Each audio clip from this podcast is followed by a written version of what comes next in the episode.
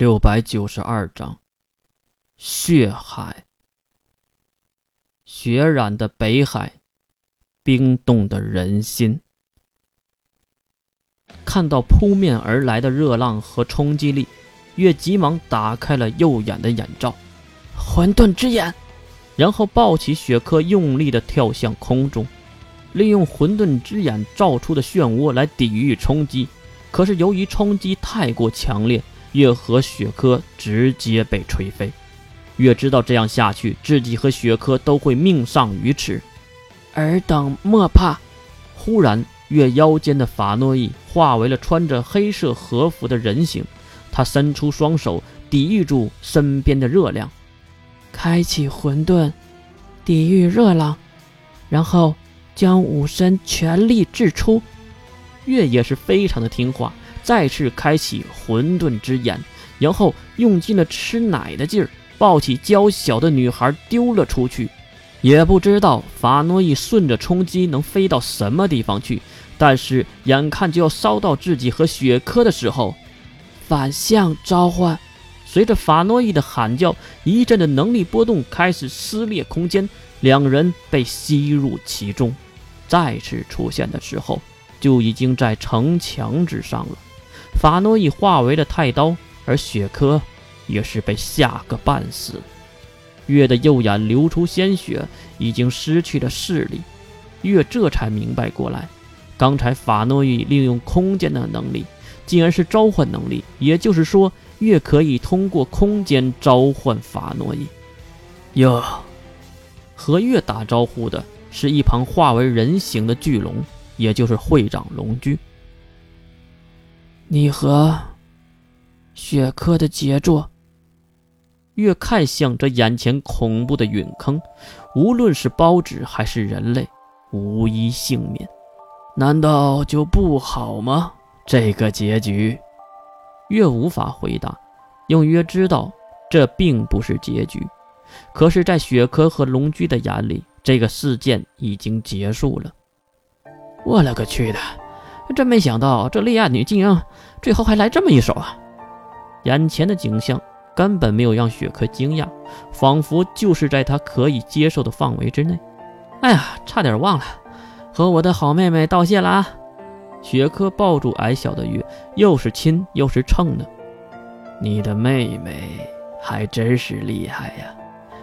我要是不在城外，估计也会被波及到的。能在这个制爆的中心脱身，还带着一个人，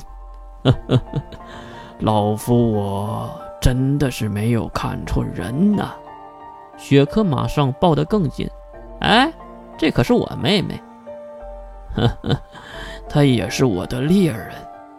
月推开雪珂，看向龙驹：“你一开始就和雪珂搞上了？”龙驹耸耸肩。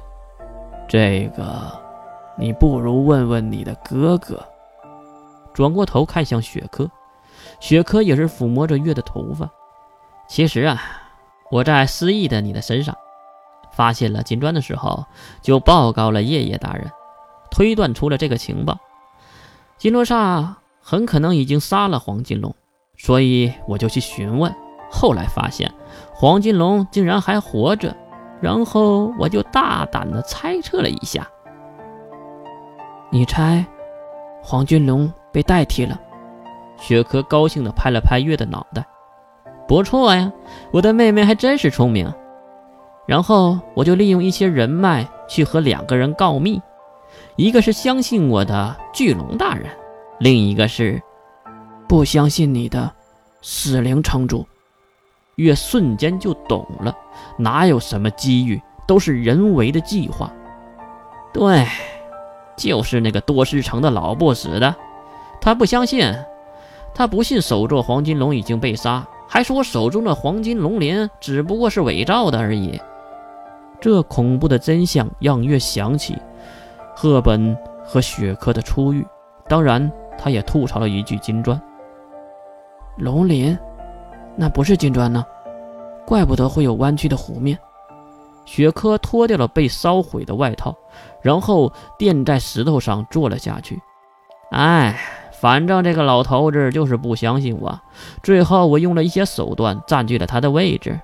当然我知道，为了让我快点成功，金罗刹还派来的我的妻子赫本。赫本还真是一个非常好的台阶，让我一步登天。所以我要感谢金罗刹。月很奇怪，这里不应该感谢赫本吗？然后呢？这个家伙转头看向龙驹，而龙驹却用奇怪的表情看向雪珂。没事的，我和我妹妹的感情比你想象的要深，所以说什么都没关系的。得到这样的答复，巨龙才放下芥蒂之心。在夺取了多石城的城主之后，我就和巨龙大人开始了整个的布局。带上金罗刹原本的计划，我们将计就计。除掉了我们眼中的钉子，月再次转头看向了眼前的废墟。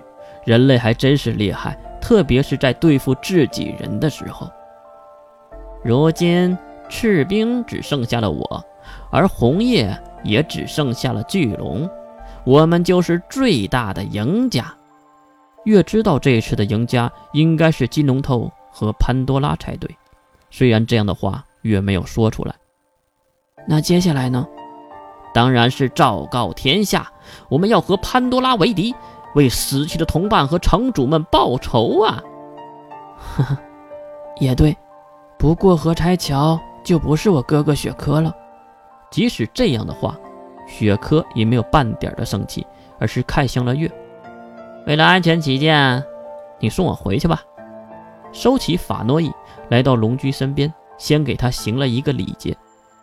那么我们就先走了，龙驹会长。龙驹也是有点忌惮月的神情，然后和两人点点头。后会有期，魔之右眼。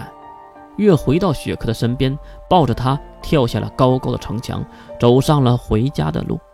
路上，雪珂和月还说过这样的话：如果不是月还完好无损的活着，刚才在城墙上，雪珂一定会被灭口的。因为黑吃黑才是他们这种人活下去的法则。